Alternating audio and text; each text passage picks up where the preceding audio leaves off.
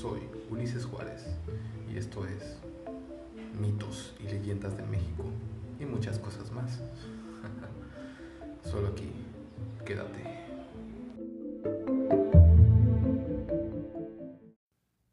Hola, buenos días, tardes, noches, dependiendo de cuando estén escuchando esto.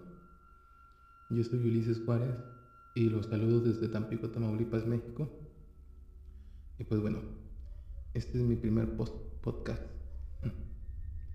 Y la leyenda es la siguiente. La monja de la catedral. Cuenta la leyenda que en los años 50 y durante la intervención francesa en México, una monja de nombre Beatriz, quien vivía en un pequeño convento a las afueras del estado de Durango, se enamoró.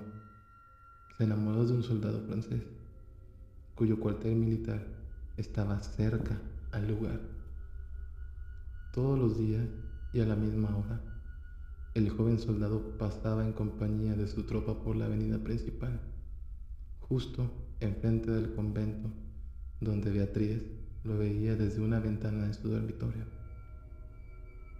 Un día, el soldado de nombre Fernando llegó a las puertas del convento pidiendo ayuda, ya que el ejército mexicano lo había emboscado y entre el intercambio de disparos, él salió muy herido. En este momento, y al ver la desesperada situación del combatiente francés, Beatriz decidió darle asilo un par de días. Todo esto mientras él recuperaba su estado de salud. Con el paso de los días, ellos dos se enamoraron uno del otro. Poco después, el soldado tuvo que retirarse, ya que era el fin de la consumación de la intervención francesa, no sin antes despedirse tristemente de su amada, a quien le prometió regresar algún día, mientras su tropa buscaba algún lugar donde esconderse.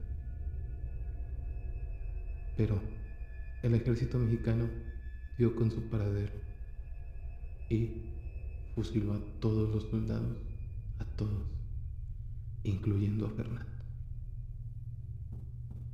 Beatriz me extrañaba, me extrañaba mucho y no sabía qué había pasado con su enamorado. Ya tenía meses desde su partida. En ningún momento ella perdió la esperanza y todos los días iba hasta el campanario de la catedral del pueblo a esperar el regreso de su amado Fernando. Lamentablemente sucedió algo trágico. Una mañana, mientras el sacerdote abría la puerta principal del templo religioso, se percató del cuerpo de una mujer que yacía sin vida. Al parecer, había caído desde el campanario, desde una altura más de 30 metros. Días después se descubrió la identidad de esta mujer.